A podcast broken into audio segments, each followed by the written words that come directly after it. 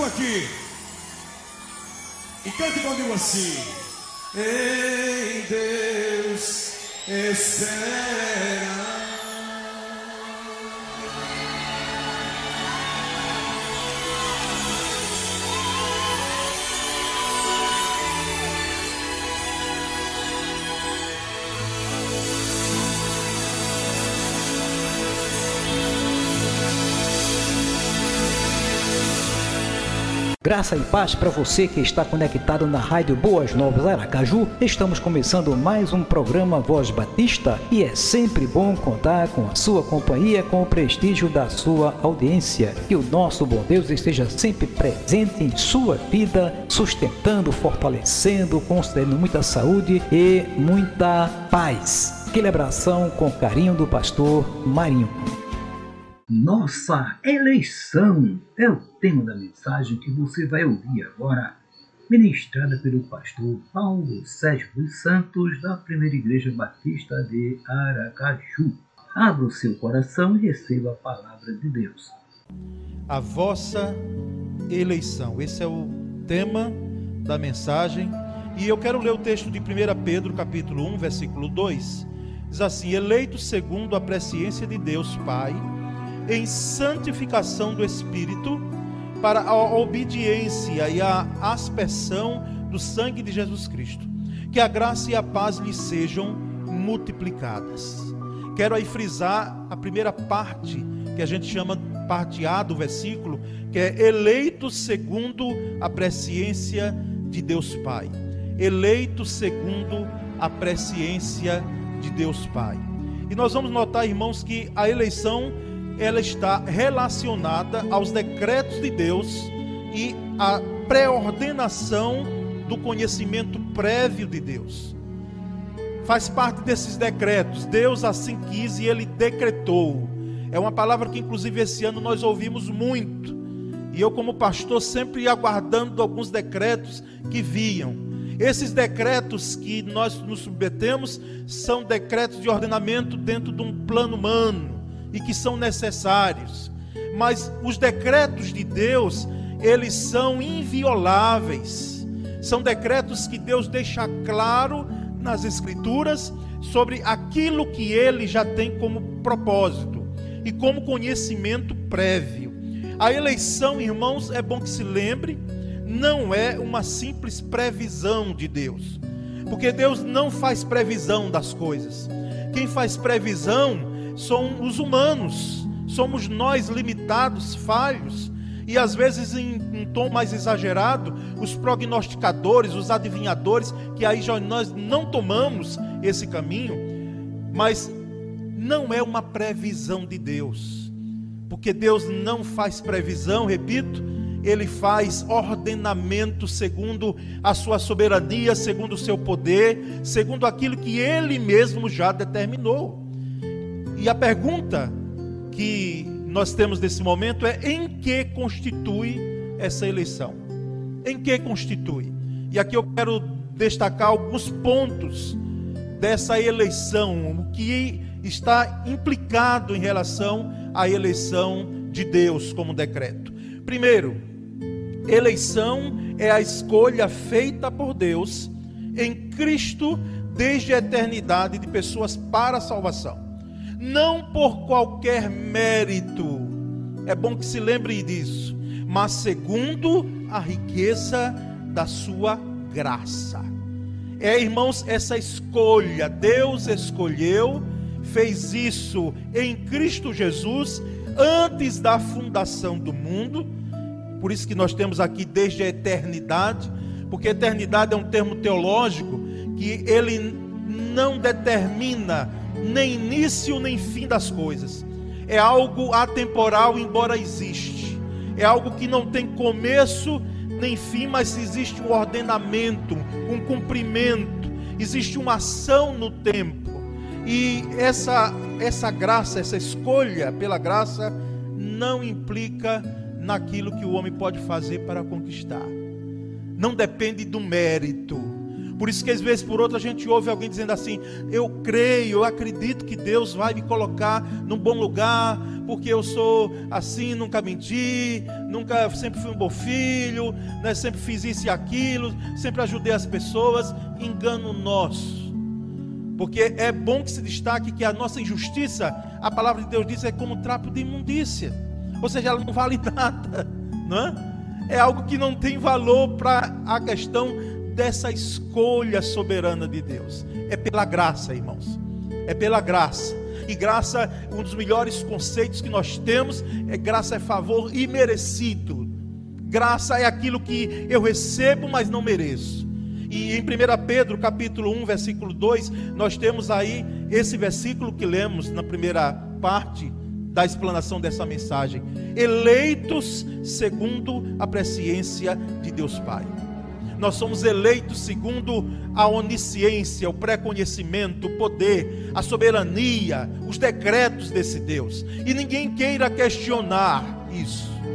Porque Deus faz o que Ele quer e deixa de fazer o que Ele quer. Ele é soberano, Ele é Senhor. E em Romanos capítulo 9, versículo 11, o apóstolo Paulo diz: Para que o propósito de Deus quanto à eleição prevalecesse, não por obras, mas por aquele que chama. Não por obras, não pelo que eu faço ou deixo de fazer, mas por aquele que chama, que é o Senhor.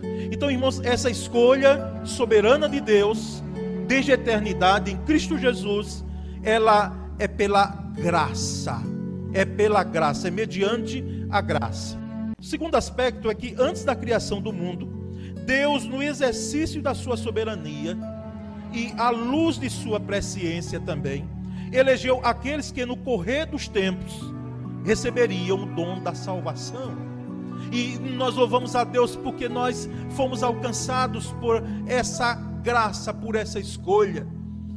Não porque nós somos bonzinhos, mas porque pela ação do Espírito Santo em nós entendemos, compreendemos e lançamos aquilo que é a nossa vida e fomos recebidos pelo amor e a misericórdia de Deus. Esse é o entendimento que temos, irmãos de que esse dom da salvação Deus escolheu, Deus concedeu a aqueles antes da fundação do mundo que receberiam já. Ou seja, em miúdos assim, de forma prática, Deus já sabe quem será dele ou quem é dele. Deus já sabe. Deus já tem isso nos seus anais, nos seus, nas suas, nos seus relatórios, no seu coração, na sua mente antes mesmo da fundação do mundo, ele já sabia que você seria alcançado pela graça e misericórdia dele. Por isso que nós lemos nas escrituras que não há perdão de pecados para a blasfêmia do Espírito Santo, que nesse sentido aí é rejeitar a ação do Espírito Santo desconsiderar totalmente, menosprezar aquele que é o agente de conversão, que é o Espírito Santo, e único, porque os demais, nós pregadores, aqueles que atuam, nós que proclamamos o Evangelho, nós somos coadjuvantes nessa ação, embora importante embora sendo um serviço fundamental para nós, mas nós entendemos que essa ação é feita pelo Espírito Santo na conversão. Mas Deus já sabia, Deus já conhecia. Eu, irmãos, nessa trajetória de 30 anos lidando com igreja, lidando com gente, ouvindo a palavra, eu confesso aos irmãos que alguns eu olhava de cá, porque conhecia numa cidade pequena ou de um bairro, às vezes esposo de uma irmã, não é como algum dia uma chegou agoniada numa dessas congregações que eu passei antes de vir para cá, dizendo: Pastor, estou preocupado que meu marido disse que vem aqui, no pleno culto, aqui para falar algumas coisas aqui, do que ele me fala em casa. Meu Deus, como será? Que escândalo será? Eu digo: Minha irmã, fique tranquila, porque quando ele chegar, ele vai ter que, primeiramente, me passar por mim ele vai ter que me enfrentar um pouco. E olha que eu não era gordinho assim, era magrinho. Mas não era isso em relação à força física. Mas era a, a, justamente a autoridade que Deus nos dá para dizer, mandar calar e ficar quieto. E eu via muitas vezes pessoas, e é isso que eu quero dizer. Eu olhava de cá e disse: não tem condições desse homem nem pedir uma oração. Porque o que ele fala a essa irmã, e que essa irmã me conta a metade da metade da metade que ele diz, quando ela sai de casa, e o que ela vem fazer aqui na igreja, e que envolve inclusive até a minha pessoa, com a maledicência de sua língua, não é? Esse homem jamais, meu Deus, só um milagre mesmo. E não é que milagres aconteceram? Não é que aquelas pessoas que nós taxamos como pessoas que não têm jeito. Quando Deus colocou o olhar dela antes da eternidade, Ele já disse: Você será meu, você será minha. Porque Deus faz assim. E quem é que pode resistir à graça de Deus? Eu estou vendo alguns irmãos aqui que esposas oraram, não foi assim? oraram e oraram e com testemunho de bênção dela e dos filhos. Marido foi alcançado e está sentado aqui. Porque quando Deus coloca o seu olhar, Ele escolhe e lança a sua graça. Essa graça é irresistível para quem pode permitir a ação do Espírito na sua vida. Porque também Deus não invade ninguém, o coração de ninguém. Ele é poderoso, mas ele entra batendo a porta. Segundo Tessalonicenses capítulo 2, versículo 13, o apóstolo Paulo diz: "Mas devemos sempre dar graças, dar graças a Deus por vocês, irmãos amados pelo Senhor, porque Deus os escolheu desde o princípio para a salvação, pela santificação do Espírito e fé na verdade. Deus os escolheu desde o princípio. Deus os escolheu desde o princípio. Então, irmãos, antes da criação do mundo, Deus, na sua soberania, Ele já sabe quem será dele, de fato. Os que já partiram, os que estão vivendo esse momento e os que ainda irão ser alcançados pela o dom salvífico de Deus através da sua graça e misericórdia. Mas um terceiro aspecto, irmãos, em que constitui a vossa eleição ou a nossa eleição, é que ainda que baseada na soberania de Deus, essa eleição está em perfeita consonância com o livre livre arbítrio de cada um e de todos os homens. Não há conflito aqui em Deus. Nessa escolha em relação à pessoa de Deus e o livre-arbítrio, a livre escolha do homem. Não há. Porque Deus, sendo soberano e onisciente, ele de fato já sabia, mas a, dá liberdade, e nós entendemos assim, por isso que a, essa livre escolha, ela depende de cada um, mesmo sendo a ação do Espírito Santo impulsionada em cada coração, mas não há conflito. E em João capítulo 15, versículo 16, nós temos isso claro. Veja o que é que está escrito, e que Jesus foi quem falou isso. Não foram vocês que me escolheram. Então há uma escolha, não é? Não foram vocês que me escolheram. Pelo contrário, eu os escolhi e os designei para que vão e deem fruto, e o fruto de vocês permaneça, a fim de que tudo que pedirem ao Pai em meu nome, Ele lhes conceda. Eu fui escolhido, você foi escolhido por Deus. A minha escolha foi baseada na graça e misericórdia dEle. Mas Ele já tinha o seu olhar voltado para nós por misericórdia e nos alcançou. Irmãos, ainda que baseada nessa soberania, nós precisamos deixar claro que o homem ele tem o exercício do seu livre-arbítrio, porque Deus não nos fez máquinas, robôs. Ele não impôs essa questão de eleição e de salvação. As coisas impostas, muitas vezes elas não logram êxito, porque elas são impostas. É preciso que haja do coração do homem o reconhecimento que gere arrependimento, que gere confissão de pecados. Isso partindo do homem, sabendo nós que é a ação do Espírito Santo em nossa vida. Mas há um quarto e último aspecto. Os eleitos, irmãos, perseveram em Cristo e estão guardados pelo poder de Deus. Amém? Os eleitos perseveram em Cristo e estão guardados pelo poder de Deus. Em João capítulo 10, versículo 28, Jesus disse: Eu lhes dou a vida eterna, jamais perecerão. E grave bem isso, apure agora os seus ouvidos e o seu coração, e ninguém as arrebatará da minha mão. Ninguém. Salvação, meus irmãos, eu disse isso um tempo desse atrás, um domingo desse. Salvação não é um brinquedo que Deus nos dá e depois tira, depois devolve, depois tira. Salvação existe um selo que Deus nos garante em Cristo Jesus, no seu poder e no seu amor, que é algo que é permanente. Uma vez salvo, sim, salvo para sempre.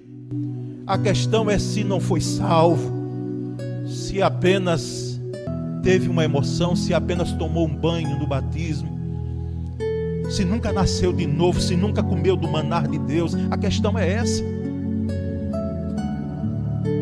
Ninguém as arrebatará de minha mão. Ô oh, irmãos, os irmãos estão entendendo como eu estou vendo aqui? Nós estamos na mão de quem? Nas mãos de Jesus. A nossa salvação está, a nossa vida e a nossa salvação estão nas mãos de Jesus. Oh Deus querido, quem é que pode tirar? Porque nós entendemos que até a vida que Jesus tinha aqui nos seus últimos momentos na cruz, ele deu, ele entregou, não lhe foi tomado. Porque o texto bíblico diz claramente, e vendo que tudo estava cumprido, ele deu o último brado e entregou-se. 1 João capítulo 2, versículo 19. O evangelista diz: Eles saíram do nosso meio, preste bem atenção a isso. Mas não eram dos nossos. Porque se tivessem sido dos nossos, teriam permanecido conosco. Mas eles se foram para que ficasse manifesto que nenhum deles é dos nossos. O que é que João está dizendo aqui? Ó, oh, gente, eps, espera aí. Nós temos a garantia da salvação, mas existe algo chamado apostasia, que é a saída. É gente que cantou, que sentou nesse banco, que levantou mão, que glorificou a Deus, que bebeu da presença de Deus, mas que por motivos, a gente diz, diversos, dentre eles o amor ao mundo, como disse Paulo, deixou-se iludir, ofuscar e abandonou primeiro amor e de fato abandonou mesmo. A tal ponto de deixar, porque deixar a igreja, irmãos, deixar o rol de membros da igreja é uma coisa, os irmãos sabem disso. Mas deixar Cristo e a igreja, de um modo geral, porque nós sabemos que aqui nós somos igreja local, estamos atrelados ao corpo de Cristo, mas é apenas uma agência do reino de Deus. Existem outras agora nesse momento que estão cultuando ao Senhor que nós entendemos aqui é que ninguém pode se arvorar no direito de dizer: Ah, mas eu vou sair, eu quero Cristo, mas não quero a igreja. Eu quero Cristo, mas não quero a igreja. São os desigrejados. Gente que se magoou com alguma coisa e é tanta mágoa. É uma geração de crentes que eu vou dizer aos irmãos. Porque eu ainda conheci, e alguns aqui ainda fazem parte, uma geração de crentes que não tinha esse tanto mimimi assim, não estão dizendo aí. Eram irmãos que muitas vezes, e nós como batistas, né? Nós defendemos dentro aqui o que nós entendemos. Temos o poder de voz e de voto. E mais do que isso, entenda claramente, repito o que já disse em outra pregação, as feridas que muitas vezes são feitas dentro da igreja local, elas são curadas dentro da igreja local. Por isso que alguém um dia desse postou numa rede social, que eu li, disse, nunca você será curado no mesmo lugar. Eu disse, eu discordo. Eu digo, oh meu Deus, os dedos estão ardentes aqui para dizer que eu discordo disso. As feridas que muitas vezes, e os desgastes que ocorrem no relacionamento conjugal, na família, elas vão ser curadas onde? Dentro da família. Então, saíram do nosso meio porque não nos pertenciam. Mas é bom que a igreja atente aqui a isso. E veja esse texto com muito amor. Porque pode ser que a nossa ação também como igreja, a minha ação como pastor, esteja empurrando alguém para fora mesmo. E falta o amor cristão, falta caminhar a segunda milha. Eu quero lembrar vocês sobre isso. Mas eu Deixo aqui, irmãos, também o texto de 2 Pedro, capítulo 1, versículo 10. Por isso, irmãos, procurem com empenho cada vez maior confirmar a vocação e a eleição de vocês. Porque fazendo assim, vocês jamais tropeçarão. Confirmar a eleição. Que é isso, pastor? A eleição já foi garantida antes mesmo da fundação do mundo. O que é que eu tenho que fazer de confirmar? Confirmar aqui é, é a vida alinhada. Alinhada com aquilo que eu falo, com o que eu prego. Em outras palavras, eu viver o que eu creio, eu viver o que eu prego, o que eu proclamo, o que eu defendo como verdade. Nós vamos, irmãos, notar em algumas considerações finais que a doutrina da eleição exclui todas as teorias da salvação universal. Todas. A doutrina da eleição exclui todas as teorias da salvação universal. Salvação universal é que diz assim: olha, todas as pessoas serão salvas. Todas. E a Bíblia já disse que não serão. Não será assim. Inclusive aquela lista que temos em Apocalipse e em outros textos das Escrituras, ela não é exaustiva, ou seja, não é completa. Existem outros ali. Lembrando que a salvação não é pelas obras, mas entendemos que a salvação, irmãos, a eleição é sempre pessoal e individual. Deus fez uso, sim, com a sua soberania, com o seu poder, de um povo chamado povo hebreu. E fez com que nós pudéssemos hoje ter um entendimento do Deus de Israel, como nós chamamos. Mas note que em relação à salvação, não há essa questão de salvação de todo o povo, seja judeu, seja grego. Ai daquele que menosprezar tão grande salvação. Por isso que nós alertamos aos pais aqui. Os irmãos precisamos entender que filho de crente não é crentinho. Que Deus não tem neto. Enquanto criança, nós precisamos colocar os princípios do Evangelho, inocular na mente dos nossos filhos, porque eles estão sujeitos a tantas outras coisas aí, irmãos, que distorcem e destonam daquilo que nós entendemos como saudável em termos de salvação. De salvação. A eleição é sempre pessoal e individual. Sempre pessoal. Papai e mamãe deve deixar claro, e se você é avô e tem acesso ao neto, meu neto, meu filho, você já tem Cristo em seu coração, você já recebeu Jesus. É dessa forma mesmo. E mostrar, abrir as Escrituras. Terceiro, irmãos, os eleitos devem proclamar o Evangelho para todos, no poder do Espírito Santo. Você é eleito. Então, se você é eleito, você tem o dever e a alegria e a missão de proclamar o Evangelho para todos. Não guarde a sua eleição dizendo eu já sou salvo, o restante que se vire. Não é dessa forma jamais, porque aquele que é eleito, ele tem uma fome, ele tem uma sede, ele tem uma mola propulsora, ele tem algo que impulsiona a falar de Cristo. Tem os irmãos que são mais tímidos, mais caladinhos. Mas eu conheço gente que faz a missão direitinho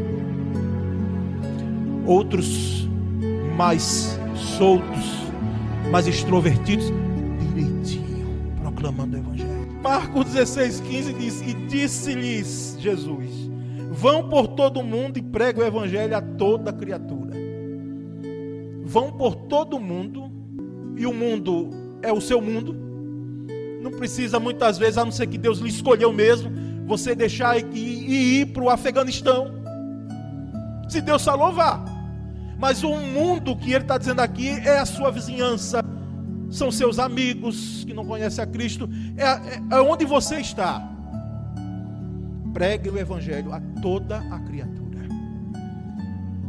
A toda a criatura. E Pedro, falando na sua primeira carta, capítulo 2, versículo 9, ele diz: Mas vós sois a geração eleita o sacerdócio real, a nação santa, o povo todo seu, para que proclameis as grandezas daquele que vos chamou das trevas para a sua maravilhosa luz. Vós sois a geração eleita. Você não esqueça que você é geração eleita de Deus. O que eu quero dizer aqui é que Deus não tem os seus preferidinhos. Muitas vezes são nas nossas fraquezas com as nossas limitações, não com a nossa carnalidade, mas com as nossas limitações, que Deus nos usa. Quem jamais pensaria que um menino que tinha vergonha de cantar, quando a mãe dizia: Vem, Paulo Sérgio, cantar agora, cita um versículo. E eu tremia mais do que vara verde, ficava lá quieto. Uma classe que ela ensinava. Quem jamais imaginaria que esse estaria aqui falando e já falou para uma multidão. Nós somos a geração eleita. Oh Deus, muito obrigado por essa eleição. Muito obrigado. Porque a eleição política partidária ela tem um limite de anos. Mas a nossa eleição ela é eterna, ela é para sempre. Em Cristo Jesus ela é para sempre. Ela não tem um tempo de limitação. Por isso que nós, irmãos eleitos, devemos pregar. Eu quero finalizar, irmãos, com um texto maravilhoso. Acompanhe a leitura, porque eu vou correr aqui, viu?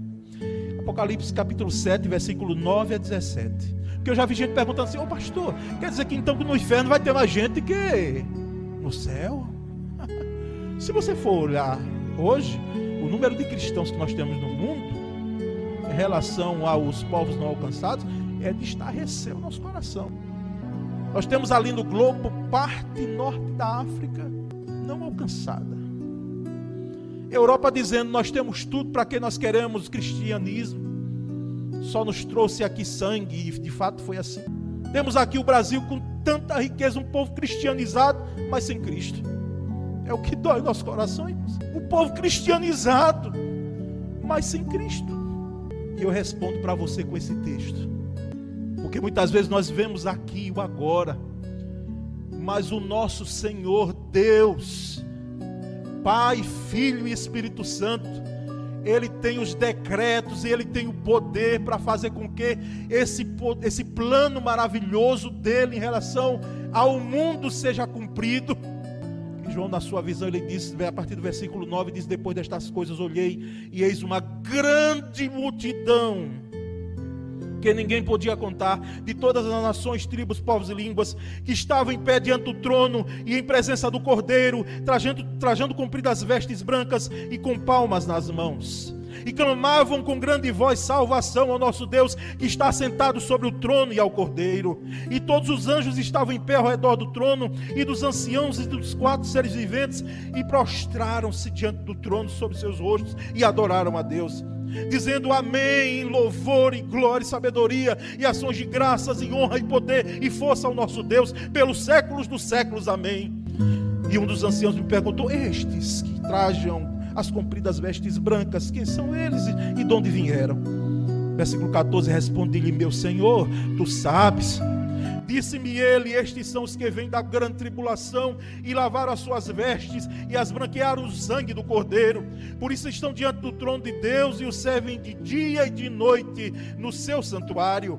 E aquele que está sentado sobre o trono estenderá o seu tabernáculo sobre eles. Nunca mais terão fome, nunca mais terão sede, nem cairá sobre eles o sol, nem calor algum, porque o Cordeiro que está no meio, diante do trono, os apacentará e os conduzirá as fontes das águas da vida, e Deus lhes enxugará dos olhos toda a lágrima, toda lágrima. Deus enxugará dos seus olhos toda lágrima. Uma multidão, irmãos. A vossa eleição não é uma simples previsão de Deus. Finalizo com esse texto, com esse termo. A nossa eleição não é uma previsão de Deus, é uma consumação Deus já determinou na sua soberania e graça para que nós possamos viver. É uma consumação. Aleluia. Louvado seja o Senhor.